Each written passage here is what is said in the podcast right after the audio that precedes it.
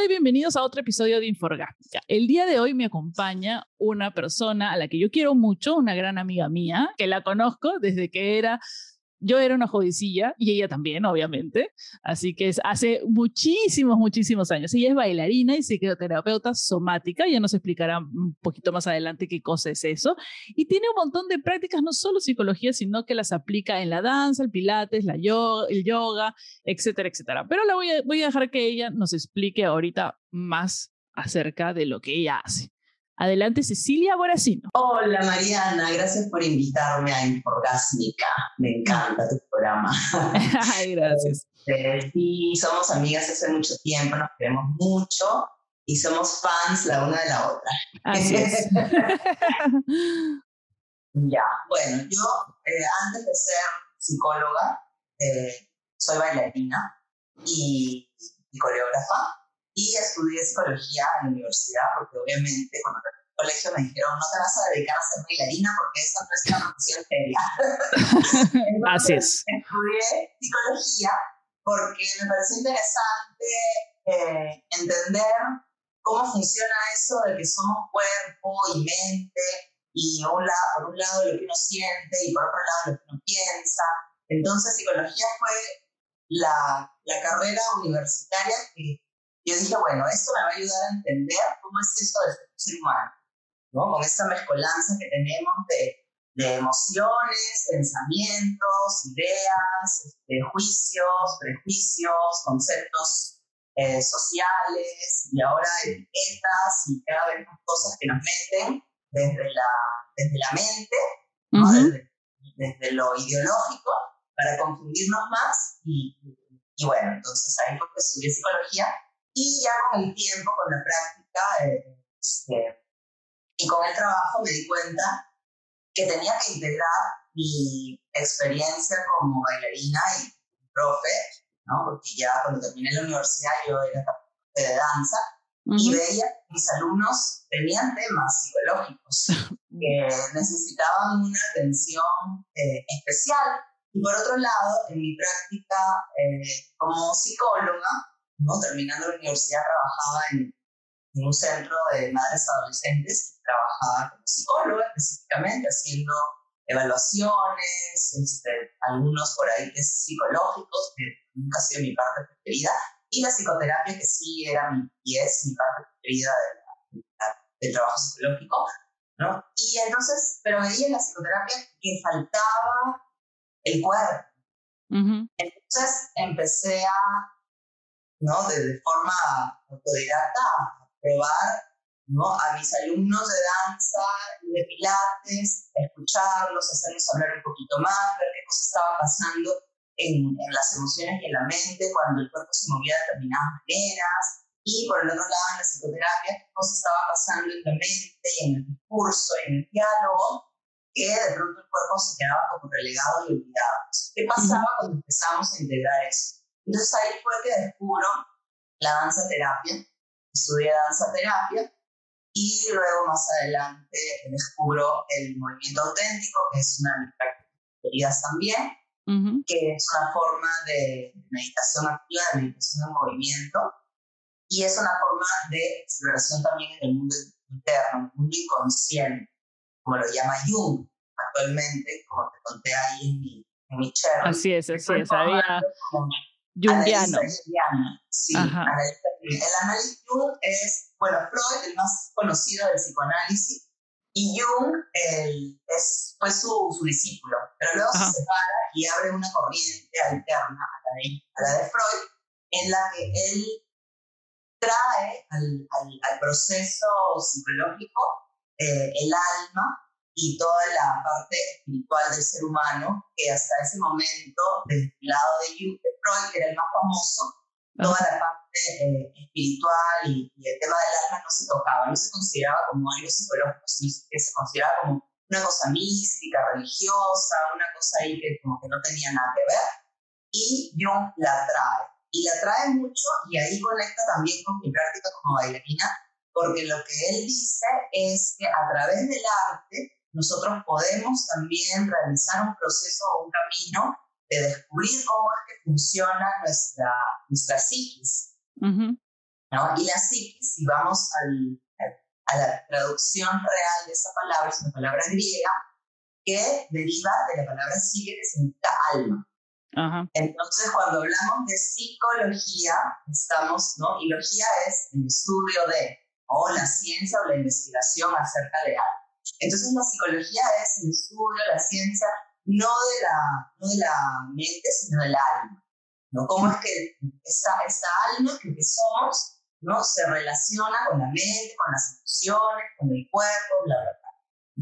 Entonces, ahí, bueno, pues ahí ya me terminé de enamorar completamente de Jung. yo quiero ser analista junguiana y saber todo lo que dice este señor.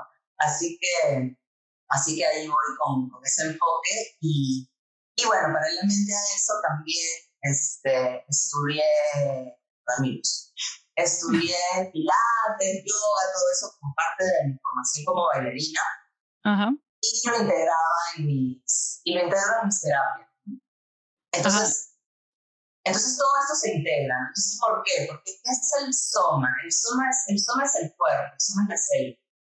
Entonces, cuando hablamos de psique soma, hablamos de esta integración entre cuerpo, mente, alma, eh, ¿no? Que funcionan y que interactúan todo el tiempo. Todo el tiempo está sucediendo esta interacción. Hay una parte de nosotros, se llama el inconsciente, que está todo el tiempo ahí.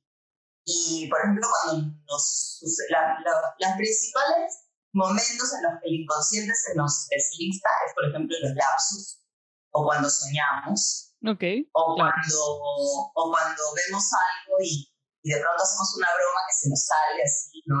O cuando se te sale la pachotada, claro. Este, o, o, te, o ves a alguien y te burlas de pronto y, ¿no? O esa risa que se te sale así este, sin querer ese es nuestro inconsciente que, se va manifestando porque algo hay afuera que el inconsciente percibe antes que la conciencia y ¡uh! se te, se, te escapa. Tu lapsus brutus. Sí, exacto, exacto. Y es muy difícil controlar el inconsciente. O sea, realmente es imposible controlar el inconsciente. Hay personas, y ahí entra el tema del que vamos a hablar hoy, que tienen una, una capacidad de controlar y la necesidad de controlarlo todo, o de ponerlo todo así como en una cajita bien apretadito todo para que no se les escape nada, ¿no? Y, y entonces tratan, pero no siempre lo logran y ahí tenemos que estar muy atentas y atentos y atentas para eh, detectar de qué manera esta persona está cometiendo un abuso, un exceso de control para manipular, para conseguir cosas a su beneficio, este, para abusar de, de alguien más. Así, bueno, como tú lo has dicho, el tema del día de hoy vamos a hablar sobre las relaciones tóxicas, pero no solo las relaciones tóxicas eh, específicamente de pareja, sino hay diversas formas de relaciones tóxicas en, en, la vida de uno. Están los familiares, los amigos, o sea, en realidad cualquier persona con la que tienes relación podría ser una relación con una persona tóxica. O sea, porque también hay relaciones tóxicas y hay relaciones con personas tóxicas. ¿No es cierto? Así es. Entonces, un poquito vamos a ver, explícame, explícanos un poquito eh, qué es una persona tóxica, qué hace a una persona sea tóxica o que una relación sea tóxica. A ver, vamos por partecillas. Eh, si nos vamos a la definición, hay un manual en psicología que se llama el DSM-4, empezó con el DSM-1, 2, 3, ahora llegamos hasta el 4 vamos cambiando, vamos cambiando. Se va, actualizando. Sí, sí, claro. En, había algunos, en los primeros, este, la homosexualidad era considerada un trastorno, ¿no? O sea, Por ejemplo, claro, era una enfermedad, una patología que había que curar. ¿no? Ahora ya en el DSM-4 ya no vas a encontrar la homosexualidad como una, como una enfermedad.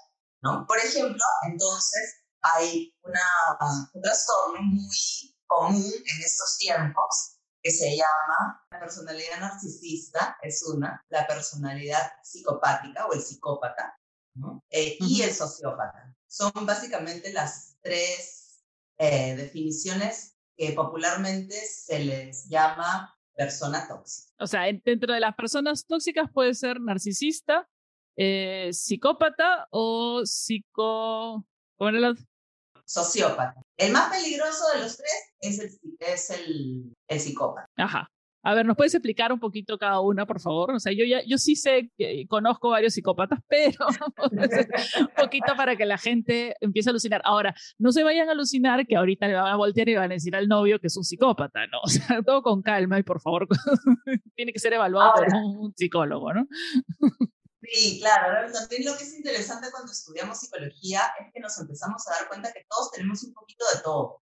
O sea, Aquí nadie se salva, no se trata tampoco de, buscar culpables y decir, ah, es psicópata porque tú tienes esto. O sea, todos los seres humanos tenemos un poquitito, aunque sean unas gotitas, de cada una de estas este, definiciones o características de lo que es ser un ser humano. Lo que pasa es que hay algunos que tienen no unas gotitas, sino un chorro. claro. un océano y poquitas gotitas de, de, empatía, por ejemplo, ¿no? El psicópata, por ejemplo, casi tendrá, no sé, de repente una o tres gotitas de empatía, mientras que el resto del océano, ¿no? Es su, su trastorno este, psicopático. Entonces, una persona, un, psicópata, por ejemplo, es una persona que, para empezar, bien difícil que tú le llegues a, a, a conocer sus verdaderos sentimientos. Si muestra sus sentimientos es para conseguir algo. El psicópata lo hace todo en función de lo que necesita, de lo que, de lo que quiere de lo que quiere para él y le va a dar muy, muy poca consideración. O sea, una vez que consigue algo de ti, ya está, chao, ¿ya? El, el sociópata puede estar un poquito más abajo, de pronto, este, si le gustas, este, sí, a veces siente que te quiere porque te necesita, porque quiere como que apegarse a ti, porque siente que, que, que, de alguna manera tú lo completas o tú la completas con ese poquito de cariño que puede absorber de ti. ¿no? Y entonces te manipula, te utiliza, ¿no? saca provecho de la manera que pueda mejor posible de, de lo que tú le puedas este, ofrecer en, en una amistad, en una relación de pareja, o puede ser un familiar también. Y el narcisista es eh, el que de repente ahorita el más común de todos, el que quiere que le estés dando atención todo el tiempo y que este sí, el narcisista sí usa mucho sus emociones para manipular.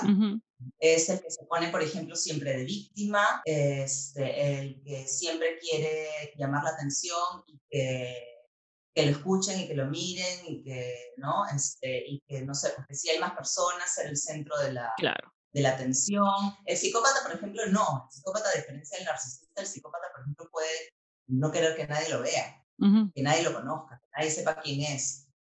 Eh, no sé, un, no sé, un estafador, por ejemplo. Claro. Este, o, o, un asesino, ¿no? No va a querer que nadie lo vea. Eh, aquellas personas que están, en, en, el caso de relaciones, ¿no? Son esas personas que están en una relación y realmente no conocen ni a tus amigos, ni no les interesa tampoco conocer a tus amigos ni nada, sino quieren sacar provecho de ti, te aíslan un poco y no les, a ellos no les interesa, digamos, pertenecer a tu grupo ni nada, ¿no? Son un poquito, están un poquito más en las sombras. Exacto, claro. Si conoce a tus amigos o a tu familia, se pinta como la persona más encantadora, inteligente, son muy seductores, utilizan mucho sus herramientas de seducción, son muy observadores, se toman su tiempo en, en observarte, en analizarte. Un psicópata, por ejemplo, o una psicópata, porque también hay mujeres, no va a tener una relación contigo inmediatamente, va a ser de repente esa persona que te busca, que te llama, que te conversa, que quiere saber más de ti, que de pronto por otros lados,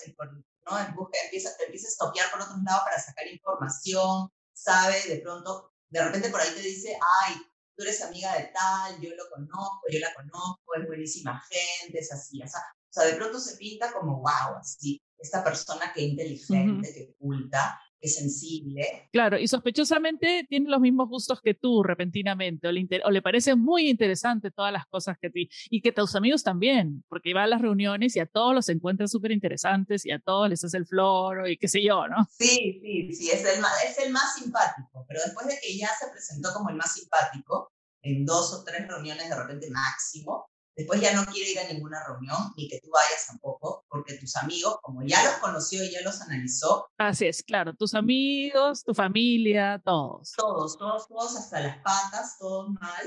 Y tú tienes que estar solamente con ella, solamente con él, porque nadie más te va a hacer el bien. Nadie, nadie te quiere como yo, nadie te quiere como yo. No, nadie, nadie, nadie te va a querer nunca como yo. Yo sé realmente lo que es mejor para Claro, ese trabajo en el que estás no te está dando la oportunidad de crecer, debes salirte de ese trabajo. Y te, también te hacen ese tipo de cosas.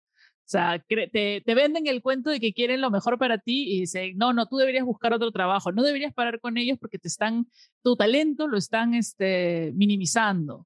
Entonces deberías buscar otros, otros sitios y al final te quedas pues solo en la calle, ¿no? Tal cual, te quedas solo en la calle, ¿no? O, o por ejemplo, no sé, la típica del, del, del, pata, ¿no? Este, no, no, no te vistas así porque no te queda bien, ¿no? Después de que, no sé, el primer día que saliste con él te vestiste así y eras la más mamacita del, del tono, ¿no? Y, este, o, o no sé, pues no te peines así, o te has maquillado demasiado, ¿no? Este, ese pantalón muy apretado, esa blusa muy escotada, ¿no? Este, claro, pero te lo venden como, como que es por tu, por tu bien. O sea, mi consejo, claro, no, no, no, te quiero, no te quiero coactar tu libertad, pero te estoy aconsejando. Entonces, por tu bien te queda mejor, es todo mejor. Entonces, al principio, claro, uno atraca, pues, ¿no? Dice, claro, ¿no? Se está preocupando por mí. Hasta que, hasta que estás con un corte de pelo espantoso y eres un moco vestido horrible. Claro, estás guachafísima, así con esa, con esa túnica que dijiste nunca me la voy a poner, ¿no? Y, claro. y después tus amigos te ven y dicen, oye, ¿qué te pasó, no? ¿Por qué has cambiado? Ha, ha cambiado, claro. ¿no? Este, y, y claro, ¿no? y después, y de, porque después viene la, la siguiente vuelta de tortilla, ¿no? Es que después el psicópata se aburre de ti y te dice, cuando yo te conocí, ¿no? No sé, tenías otro peinado que te quedaba lindo, te arreglabas, ya nunca te arreglas, porque ya nunca te claro. arreglas, ¿no? Este, o estás muy flaca o estás muy gorda, cuando yo te conocí no eras así, ¿no? Eras este, más rica, más, ¿no? Este, y, y entonces empieza a usar todas esas estrategias, o sea, como que te uh -huh. bajó la autoestima hasta el fondo, hasta el fondo te bajó la autoestima y cuando ya te tiene con la autoestima hasta el culo, no, tú no eras así. Tú no eras la persona, la chica que yo conocí, yo me enamoré de una mujer guapa, sexy, extrovertida, con un montón de amigos, con un súper buen trabajo, y ahora no tienes trabajo, nadie te llama porque ya nadie te quiere, ¿no? Este, para que veas que yo siempre te lo dije, que esas personas no te convenían, no eran para ti, en verdad no te querían, y ahora yo cómo te voy a querer porque estás así, toda esto, todo el otro, ¿no? Entonces, realmente o te deja o te empieza a dejar o empieza a hacer cosas para que tú lo dejes y cuando lo quieres dejar o la quieres dejar, no, ¿cómo me vas a dejar a mí si yo te he salvado la vida? Yo te ayudé a que te salgas de ese trabajo, yo te ayudé a que te alejes de esas personas que te hacían daño. Claro, empiezan a entrar en un tira y afloja, ¿no? O sea, te alejo y luego cuando veo que te estás yendo, vuelvo a jalar para adentro, uh -huh. utilizando el hecho de que estás con la autoestima hasta el piso y que básicamente me necesitas igual de todas maneras y te vuelvo a jalar, ¿no? Así es. Ya, y en el caso de una relación con una persona narcisista, porque hemos quedado que el narcisista todo es el centro de atención, que debe ser una cosa demasiado agotadora, digamos, para la persona con la que está. Ay, el narcisista, ¿cuántos conocemos? Ah. sí, hay, hay, algunos definidos. Ya, el narcisista eh, quiere que lo alaben todo el día, necesita uh -huh. que todo el día lo estén mimando, ¿no? Ser el centro de la atención, el que recibe todo el placer, no sé, por ejemplo, en una relación sexual. Claro. Que puede ser te encontraste con un narcisista, el narcisista, el narcisista a diferencia del, del, psicópata, sí te puede llevar a la primera, este, a la cama. Ya. De frente, en guam, pum, viene, te seduce y juaz, vamos para acá. ¿no? Y de pronto cuando ya estás ahí, todo quiere placer para él o para ella. Uh -huh.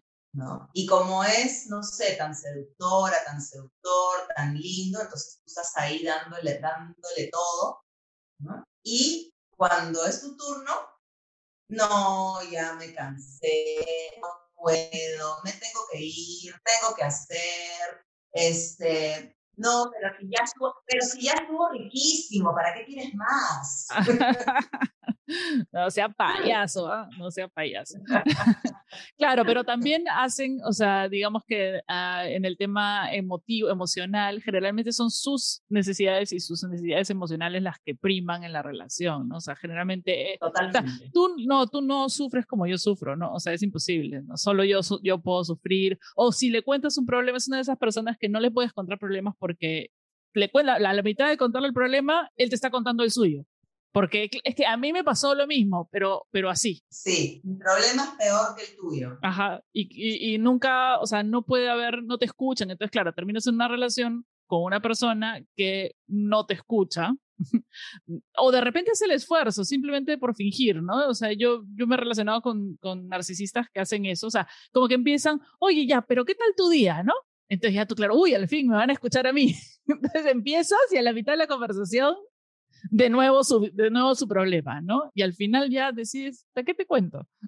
Así es, cualquier cosa que tú digas puede ser un enganche para que esta persona, el narcisista, te diga, ah, es que sí, claro, por supuesto, porque a mí me pasó y esto y bla, pum, pum, pum, pum, pum, y te termina contando tres horas, ¿no? De una historia, tú ya estás, ¿qué síntomas, por ejemplo? A ver. Vamos, vamos por aquí, ¿no? Empiezas a sentir que, no sé, que te duele la cabeza o que tienes mucha sed, empiezas a sentir como cambios fisiológicos, este, o que de pronto hace mucho calor en la sala, o si eres una persona más sensible, incluso pueden, a mí me ha pasado incluso llegar a sentir que, que siento como que estoy como si estuviera apachurrada, como si estuviera en un espacio así que, que se volvió más chiquito y que me, que me aplasta y que te sientes de pronto te falte el aire. Claro, como esas personas que son, son que entran a la habitación y tú dices, ay, no, y, y sientes que han venido con él un bloque de aire denso que ha ocupado la mitad del área de la habitación y tienes que salir, ¿no? Porque ay, no, ya no soporto, ¿no? O sea, no, no puedo, no puedo estar alrededor de esta persona. Sí, tal cual, tal cual, traen mucha, traen mucha densidad. Y esta densidad, ¿no? Según cómo la quieran utilizar, puede ser para seducir pero puede ser también cuando ya te, una vez que ya te tienen seducida, seducido, ya es para ¿no? cargarte con, todas sus, con todos sus sufrimientos, eh, que, lo, que los escuches, quieren siempre ser escuchados, quieren siempre ser atendidos, te dicen, no sé, por ejemplo, vamos a, a comer y ¿qué quieres, ¿qué quieres comer? Y tú dices, no sé, quiero comerme un sándwich de pavo, ¿no? Ay, no, engorda, vamos a comer una ensalada porque yo necesito comer una ensalada, porque estoy a dieta y un sándwich de pavo me va a caer fatal y tú sabes que yo soy alérgico al gluten y no, y además me he vuelto vegetariano, entonces sándwich de pavo yo no puedo comer, y bla, bla, bla, bla, bla, bla, bla. Claro. Es, para terminarte convenciendo de, de mejor es hacer lo que esta persona necesita y que finalmente también va a ser lo mejor para ti. Entonces también uno engaña como un narcisista, porque, porque te convence de que lo que es mejor para esta persona narcisista va a ser también mejor para ti. Y porque lo mejor para ti además es escucharla y, y ser eh, eh, compasiva y comprensiva y empática. Este, y, y bueno, el problema viene cuando ya te cansas de escucharla o nunca le das buenos consejos o no haces, no haces nada, o sea, todo lo que tú haces no me ayuda realmente. O sea, tú, yo te pido ayuda y lo que tú haces para ayudarme. Todo mal, no me sirvió, no me sirvió lo que hiciste para pésimo. O sea, me vas a ayudar, si me vas a ayudar, ayúdame bien. No, ok. Entonces, claro. ¿cómo, cómo, te, ¿cómo quieres? O sea, dime cómo quieres que te ayude. No, es que para qué te voy a estar diciendo si tú no me escuchas, no entiendes. Claro, no, no, me, no me comprendes, ¿no? O sea, o, o no me claro, y a veces ya es que estás tan cansado en la relación que ya porque además generalmente los narcisistas este, vuelven y repiten sus mismos patrones y te vuelven a hablar los mismos problemas. Entonces tú, Y en o sea, 2020. ya es la quinta vez que me, me cuentas el mismo tipo de problema y a la quinta vez que te digo el mismo consejo, ya, ya no, la sexta no te voy a decir, entonces ya no lo estás escuchando. Entonces ya- y ahí sí se dan cuenta, cuando tú no los estás escuchando, no los quieres escuchar, ahí sí, ahí sí se dan cuenta que estás. o sea, ahí no sé si se dan cuenta, creo que muchas veces no se dan cuenta, pero en todo caso te vuelves la mala en la película. Claro. Porque, o sea, hay que tener en cuenta que si bien escuchar a la otra persona, esta es una pareja, tampoco te voy a decir que si tu, si tu pareja viene o, alguna persona viene con problemas, este, le hagas el pare porque de repente es narcisista. Siempre hay que escuchar a las personas, etcétera, etcétera. Pero uno también tiene que poner el pare y en el pare uno no es el, el malo de la película, porque nuestra sociedad, la sociedad limeña es una sociedad llena de culpas, ¿no? Siempre nos quieren meter la culpa. Entonces, si no estás escuchando al otro, este, no me estás aconsejando, estás maltratando, entonces uno, que es cuando está en una relación tóxica, empieza a llenarse de culpa porque de repente es uno el que está motivando o el que no está escuchando a la persona o por eso esta persona está mal o una cosa así. ¿Cómo puede hacer la gente que está en una relación con alguna de estas personalidades o con personas que tienen este tipo de rasgos este, para de alguna manera hacerle frente a, y recobrar su autonomía emocional, digamos? Un, tema es que este tipo de personas, ¿no? las personas con estas características, suelen atraer a personas que son muy empáticas, que, que tienen esa sensibilidad para para escuchar, para comprender, para, para estar ahí para el otro. Y, y muchas veces estas personas se sienten justamente como tú acabas de decir, culpables cuando les dicen, oye, no me estás dando suficiente atención. La primera reacción es, uy, qué mal, qué hice mal, no le estoy dando suficiente atención, tengo que esforzarme más. Entonces uno empieza a esforzarse más y ese esforzarse más va generando también un desgaste emocional.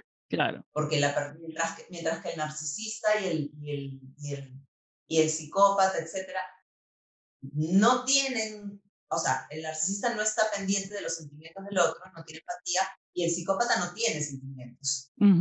Entonces, no va a conectar con los sentimientos de la persona eh, empática a un verdadero nivel emocional, sino simplemente a un nivel de necesidad va a consumir nada más. Este nada más, exacto. También se les llama vampiros energéticos. Así es, vampiros energéticos. Sí he escuchado el término y, y sí, o sea, una de las formas que uno se da más cuenta, sobre todo es en el ámbito de las oficinas, porque como tienes diferentes personalidades, digamos que ahí puedes darte cuenta cuando hay una persona que llega y a todo el mundo alrededor de la oficina es como, ya lo ves y ya te cansó. O sea, no hay, o sea, ya lo ves y dices, uy, no, ahí va a empezar con el problema, ahí va a decir, o sea, a mí, por ejemplo, me pasa cuando, cuando, cuando tengo una de estas personas cerca, ya, o sea, de solo pensar en que tengo que encontrarme con esa persona, ya dos días o tres días antes se me da, tengo todo el cuello tenso, se me ha empezado todo a contracturar todos los músculos del, porque ya estoy preparada para esta interacción que me desgasta, ¿no? Una cosa así.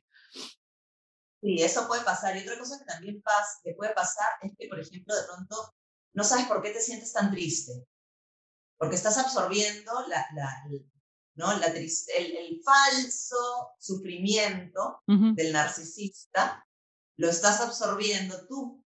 Y de pronto tú te sientes triste y dices, pero si todo está bien en mi vida, yo, ¿por qué, ¿por qué de pronto me siento cansada, me siento triste, me siento que que, que no tengo ánimos, porque esa persona te está succionando tu energía vital y te está poniendo su mala vibra en tu sistema de emociones para que tú te sientas así y entonces esta persona poderse sentir liberada. Y de paso también usar eso como recurso para hacerte sentir peor. Claro. Para minimizar más y para, y para bajar todavía más, más tu autoestima. ¿Cómo podemos identificar a uno? ¿O cómo, qué, qué, síntomas, qué, cómo podemos este, encontrar estos rasgos sociopáticos? El sociópata está en un punto intermedio entre el, entre el psicópata y el, y el narcisista. Es como, podría ser como un, como un psicópata, pero el psicópata está de verdad muy loco, ¿no? O sea, clínicamente, clínicamente. O sea, realmente no puede finge las emociones. Digamos, es una persona que realmente no tiene ninguna, porque esa creo que es una de las definiciones más importantes, ¿no? O sea, eh, lo que hace para entablar, para realmente llegar a estar parte de ser parte de la sociedad es imitar sentimientos y emociones de otras personas. Exacto, imita, no, no, no, no siente nada realmente, o sea, puede matar, eh, no sé, un niño, un niño psicópata, por ejemplo, que de pronto mata a su mascota Y no, le, y no, le, ninguna pena, simplemente quería saber qué pasaba si tiraba el perrito contra la pista, no sé. Pero no, no, no, siente ninguna, no siente ninguna culpa, no siente ninguna pena, no siente ningún dolor. El sociópata sí puede sentir, sí puede tener sentimientos hacia otras personas, pero más es su necesidad de, de controlar y de tener eh, el poder sobre los demás que lo que realmente siente. Entonces sus sentimientos le van a, le van a, le van a servir hasta donde le sirva la relación con esta persona. Después de esto, si pierde esa relación, si la relación se termina, se desgasta, en fin, ya no importa, bueno, ¿no? De pronto sí te va a decir que estuvo enamorado, ¿no? O que realmente quería ese trabajo porque le gustaba, porque se sentía bien. Pero una vez que pasa, bueno, pues ya está, ya, ya pasó, no, no. Sigue adelante por, por, otro lado a, a, buscar otra relación, a buscar otro entorno, ¿no? O se, o se va a vivir a otro país. Digamos que son de las, aquellas personas cuyo desapego es, es mayor. O sea, es por ejemplo, esas que no entiendes por qué si estabas como súper enamorado de mí o como esta relación es, o éramos súper amigos, como en cinco segundos o en dos días, ya, eh, ya, ya, ya, ya borraste todo tus redes sociales, ya estás con tus amigos de nuevo, ya no pasó nada, como si no hubiera pasado nada, una cosa así. Como que no hubiera pasado nada. Es ahorita como que muy frecuente en, en la sociedad, en la sociedad actual, porque es este tipo de, de relaciones este, que, que son como muy, que, que, ¿no? Como que fluye todo, todo fluye, todo fluye, todo fluye, todo fluye, y de pronto en el momento en que ya no fluye, uy, no, ya no fluye, me voy para otro lado. Claro, ya no me conviene, digamos, o sea, ya no está funcionando para mí. En este momento es cómoda esta relación y funciona en base a mis necesidades, pero en el momento en que todo se vuelva más complicado o que no, o que me aburra, chao, gracias, por acá hay otra relación que me funciona. Sí, son personas que no profundizan mucho en, en, los vínculos. O sea, que pueden tener un montón de amigos, por ejemplo, ¿no? eh, que si hacen un vínculo muy fuerte con alguien más, eh, este vínculo fuerte de repente es como ah, una, una, carga, ¿no? como que qué flojera tener este vínculo fuerte con esta persona, entonces empiezan a, a, a, a, mal, maltratar, a maltratar, a, ser como un poco abusivos, ¿no? Este, eh, y ¿para qué? Para, para alejar a esa persona, porque realmente ya ese vínculo con esa persona ya no les sigue sirviendo, ya consiguieron lo que querían. Ya esa relación ya se vuelve una carga. Entonces hay que deshacerse de ese ser que ya no sirve, ¿no? Y entonces, nada, vamos a tratarlo mal, vamos a herir sus sentimientos, este, vamos a abrirlo del grupo, ¿no? para que ya no estorbe y yo, sociópata, poder seguir con mis planes para llegar hacia donde yo quiero llegar para conseguir este, mis intereses personales. Entonces, ahorita, eh, de verdad que hay muchos sociópatas en, en, la sociedad, ¿no? Es, muchas relaciones de, de, de este, así como fugaces, por ejemplo. ¿no? De Tinder, de Tinder. Por ejemplo, por ejemplo, Tinder está lleno de estos ¿no? Nos relacionamos aquí con uno, con el otro, pero realmente no llegamos a establecer ningún vínculo eh, profundo con nadie. ¿Y, ¿Y cómo calificarías, por ejemplo, este, hay un tipo de gente que es monógama serial, que llega a una relación, en dos días ya está, básicamente se va a casar, eso le dura dos, tres meses y luego, como si no hubiera pasado nada, chao, gracias, no, esto no me, no me está funcionando, tú no estás tan involucrado o involucrada en la relación como yo, así que mejor lo terminamos y pasan dos, tres meses y luego está con otra persona y se va a casar. O sea, eh, ahí, ahí, ahí está el comportamiento. Ahí está el comportamiento, pues ahí está clarísimo el, el, el sociópata contemporáneo que es que está así, o sea, necesita satisfacer una necesidad inmediata, pero esa necesidad inmediata de pronto sí abarca su vida entera. Pero de pronto vi una cosita que, uy, no, es que tú te pintabas las uñas de rojo y ya no te pintas las uñas de rojo, entonces ya no eres el amor de mi vida. Te cambiaste de peinado, no, ya no. No, es que a mí, no, es que a mí me gustaba porque tú siempre estabas de buen humor y ahora me vienes a contar tus problemas, que te peleaste con tu mamá, no, sabes que la verdad es que yo no estoy para, para ese tipo de, de rollo. O que usan a la familia también como, uy, no, pero ahora que conocí a tu familia, veo que ya entendí por qué eres así, ahora que he visto a tu familia. No me conviene. Conozco a tu mamá, conocí a tu mamá y eres igualita, vas a ser igualita a tu mamá de vieja, no, no, yo ya no puedo casarme. Pero nos íbamos a casar.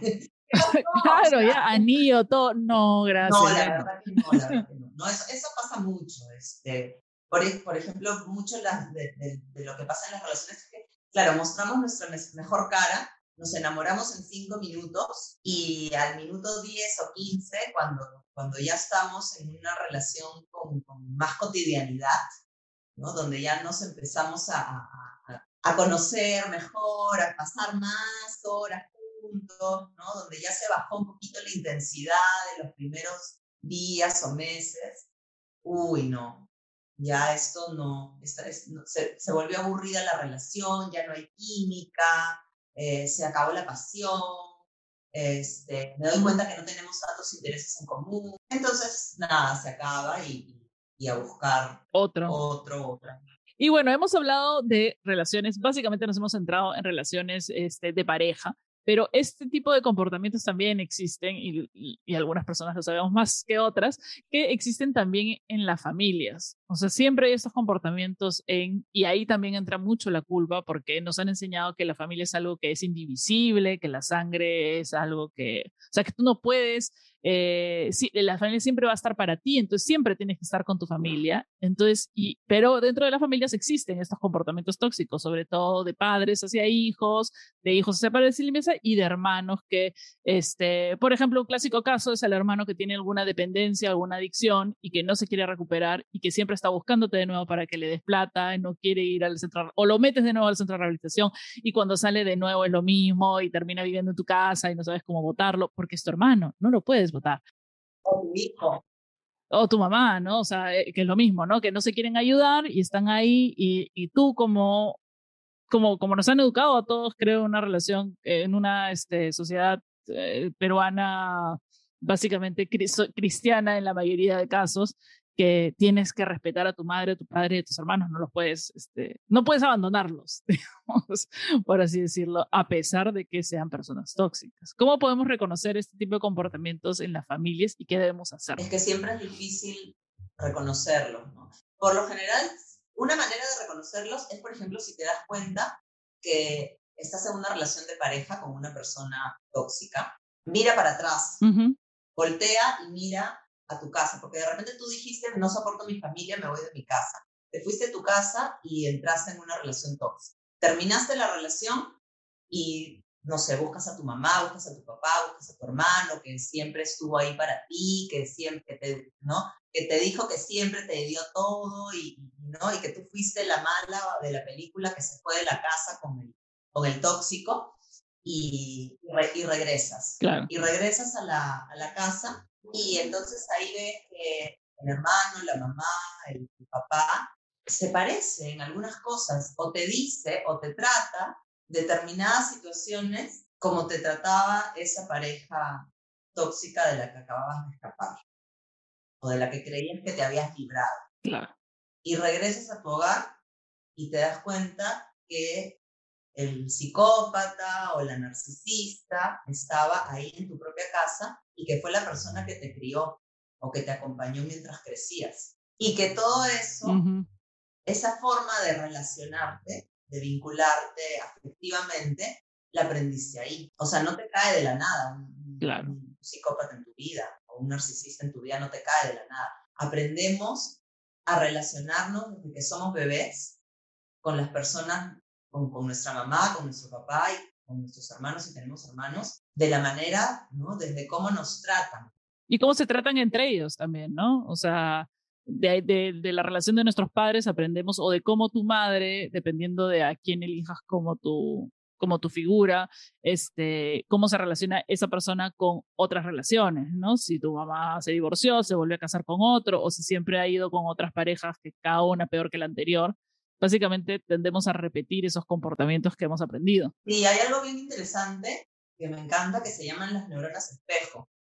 Cuando tenemos durante nuestros primeros siete años de vida, las neuronas espejo están, ¡pum!, así, alertísimas. tenemos un montón. Y es la época de la vida en, la, que, en la que más eh, como despiertas están estas neuronas espejo. Las neuronas espejo imitan, imitan la manera de hablar, imitan los gestos, imitan la conducta, imitan los sentimientos. Y es así como cuando somos niños, durante nuestros primeros siete años de vida, aprendemos, aprendemos imitando a nuestra mamá, a nuestro papá, a nuestros hermanos, a nuestros abuelitos, a la nana, al compañero del, nido, a la profe del nido, este, hasta incluso a las mascotas. Aprendemos imitando, aprendemos imitando todo. Y eso se convierte en nuestro eh, repertorio base y fundamental de cómo nos vamos a relacionar en el futuro. Y en nuestras relaciones afectivas, importantes, tendemos a repetir esos patrones que aprendimos, que, ¿no? al, comienzo te hablaba del inconsciente, de toda esta información que está en el inconsciente y que se, y que se filtra, pues cuando entramos en relaciones que son afectivamente fuertes, como una relación de pareja o tu relación de trabajo, por ejemplo, con tu jefe, o las relaciones con los mejores amigos, que son relaciones en las que hay mucho afecto, incluso en el trabajo, uno dice, no, trabajo es trabajo y yo no mezclo mis emociones con el trabajo. Ese es una, una, un dicho muy sociopático, pero que en el caso de muchas personas sí sucede que tienes un vínculo afectivo con, tus, con, con las personas con las que trabajas. Porque no todo el mundo es un sociópata ni un psicópata. Entonces, sí. pero tenemos siempre un poquito. Tenemos un poquito, pero no, a veces queremos ser, queremos ser un poquito así, por ejemplo, en el trabajo, o en algunas relaciones y no se puede porque nos gana el afecto. Cuando nos gana el afecto, inconscientemente repetimos eso que aprendimos cuando éramos bebés, cuando éramos niños chicos. Entonces, si tuvimos una mamá narcisista y un papá psicópata, terrible situación. Este, entonces, vamos a, a, buscar en nuestras relaciones afectivas inconscientemente repetir ese, ese vínculo. Si la mamá era, no sé, pues la mamá narcisista, por ejemplo, que siempre estaba enferma, que siempre se sentía mal, que nunca tenía tiempo de llevarte a parte, ¿no? Entonces, de pronto, cuando ya estás grande y te enamoras, resulta que te enamoraste de alguien que siempre está cansado, que nunca tiene tiempo, que necesita que le escuches todo el día todos sus problemas y que es el colmo que tú no puedas ayudarle a resolver los problemas. Mm. Pero ¿cómo vas a poder ayudarle a resolver los problemas si eres un niño de tres años y tu mamá es una mujer de 30 y no sé, más o menos, ¿no? Entonces, en la, en la situación afectiva, volvemos a ser el niño de tres años que quiere ayudar a su mamá pero que no sabe cómo ayudarla y que se siente mal porque no la puede ayudar. Claro. Entonces, mirar para atrás es una buena forma de decir, ok, ¿por qué caigo en eso? ¿Por qué por tercera vez me vuelvo a topar con una persona tóxica? ¿Qué hago para salir de este círculo vicioso? O sea, terminar con la persona y, y estar con otra probablemente te vuelva a tocar un tóxico. ¿Qué, ¿Y qué se hace? Por ejemplo, yo aquí, en, eh, aquí entrenados en experiencia personal me he dado cuenta a lo largo, ya a estas alturas de mi vida, que siempre me rodeo o siempre aparecen y, eh, eh, amigos, familiares con personalidades narcisistas todo el rato. O sea, es como, como si fuera un magneto. un imán de narcisito. Sí, un imán. Un, sí, un imán de narcisito. ¿Qué se hace? ¿Qué hago? Por favor, Cecilia, ayúdame. Ahí hay que ir, ahí, ahí hay que ir, ahí hay que ir a psicoterapia y empezar a, a analizar qué está sucediendo. Bueno, en primer lugar, ver cómo fue nuestra familia, cómo fue nuestra infancia y qué personas con esas características, o qué personas narcisistas o psicopáticas hubieron en nuestra vida y cómo fueron esas relaciones. Y casi no nos acordamos, o nuestros recuerdos conscientes, más claros, a menos que nos haya pasado algo muy traumático, son de los siete años en adelante. Antes de los siete años, si nos acordamos de algo, porque fue muy traumático o muy, muy, muy, muy impactante. Si no, no nos acordamos. Entonces, ¿cómo hacemos para identificar eso? Porque uno se acostumbra a relacionarse con las personas de una manera. Y, y, lo que uno quiere es salir corriendo de ahí cuando la cosa se pone fea. Pero como tú dices, salgo corriendo de ahí y me vuelvo a encontrar con, con, la misma cosa, pero con, ¿no? con otra... Con otra cara. Claro, por ejemplo, e, en, en, el día, en el día de hoy, o sea, una narcisista es esa persona que te escribe 350 mensajes de texto porque no le estás haciendo caso y tú estás en el baño. O sea, ¿no? Por ejemplo, claro, claro, pasó media hora y ¿por qué no me respondes? Claro, ¿por qué no me respondes? Esa es la que me, a mí me encanta. A mí, yo no tengo el celular metido en el orto. Tengo el celular, lo dejo, no voy a hacer otra cosa, lo dejo en la mesa o lo dejo en algún lado y me olvido. Porque eso ha, pasado, a mí me ha pasado, por ejemplo, en cuando empiezas una conversación en Tinder o una de esas cosas. Hay personas que necesitan que les estés prestando atención en ese instante. Tal cual. Y por el otro lado también sucede que no, uy, no respondí inmediatamente. Pucha madre, va a pensar que no me importa, que no me interesa, que no me gusta, que no la quiero. Que le estoy sacando la vuelta. Eh. Sí. Entonces ahí viene, viene, ahí viene el, sentimiento de culpa de que, uy, no tengo que responder inmediatamente. Y entramos en, en, esa ansiedad de, tengo que responder inmediatamente. No. Y tengo que, y entonces es un ejercicio interesante. A las 3 de la tarde reviso mis mensajes de, WhatsApp, miro mis redes sociales, de 3 a 4, ya está. No sé, a las 7 de la noche que termino de trabajar, otra vez reviso mis mensajes, respondo, miro mis redes sociales. Es un ejercicio para irle bajando a, a esa ansiedad que tenemos de tener que responder inmediatamente y también para decirle a los demás de que no te voy a responder inmediatamente y, no me tienes, y no me acribilles con 500 mensajes, porque la respuesta no va a llegar inmediatamente. Igual, y en el caso del que manda 500 mensajes y quiere que le respondan inmediatamente, también hacer ese mismo ejercicio, decir, ok, mando un mensaje, hola, quiero, no sé, otra típica, ¿no? Hola, oye, ¿estás? Veo que estás conectada, ¿por qué no me respondes? ¿Por qué no me lees? ¿No? Un ratito, o sea, ¿quieres decirme algo?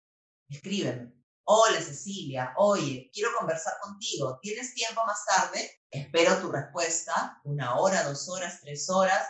No sé, si ya pasaron diez horas y no te puedo esperar más rato. Hola, oye, te escribí más, te escribí hace diez horas o te escribí en la mañana porque quería conversar hoy día en la tarde, pero no me has respondido, no me has leído, debes estar ocupada, te escribo mañana o cuando tengas tiempo, mándame un mensaje para coordinar.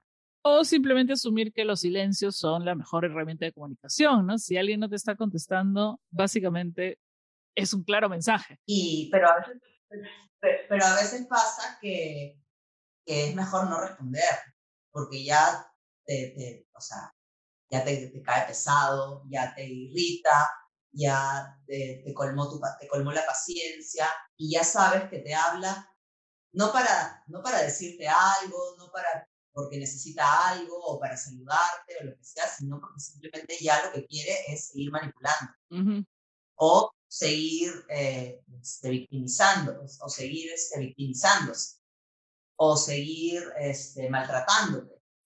Entonces ya a esa persona ya no se le responde.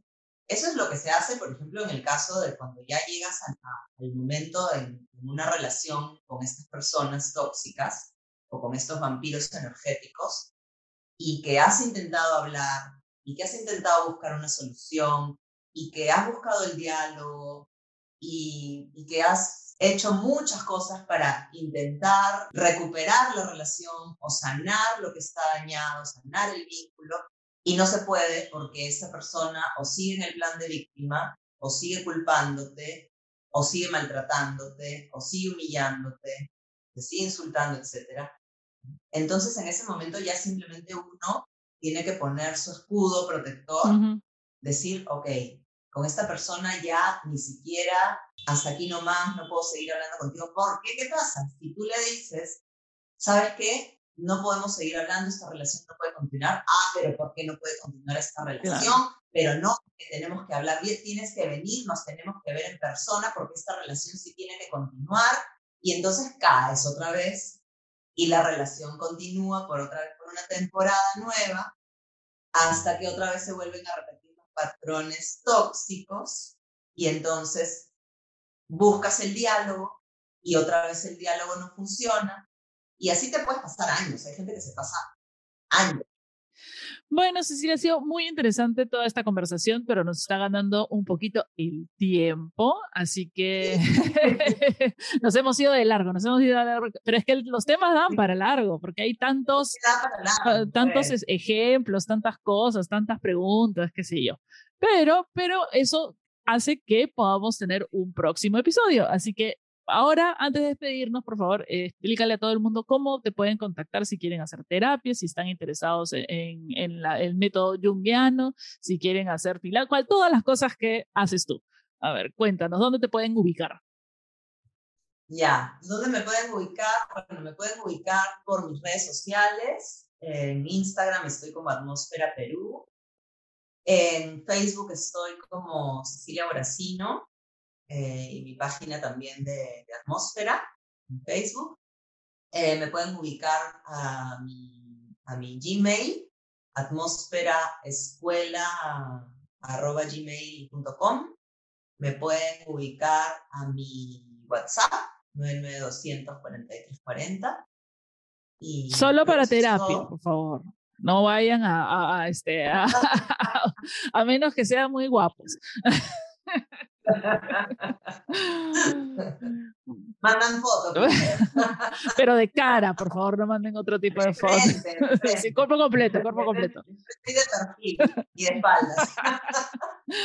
Bueno, muchas gracias Cecilia por haber estado acá. Me ha encantado conversar contigo y espero que tengamos, este, podamos seguir conversando en algún otro episodio. Gracias, Mariana. A mí también me encantó conversar contigo. Sigue disfrutando del calorcito. Mándanos un poquito para acá, que está frío y sí, que se repita la conversa. Un besote. Beso.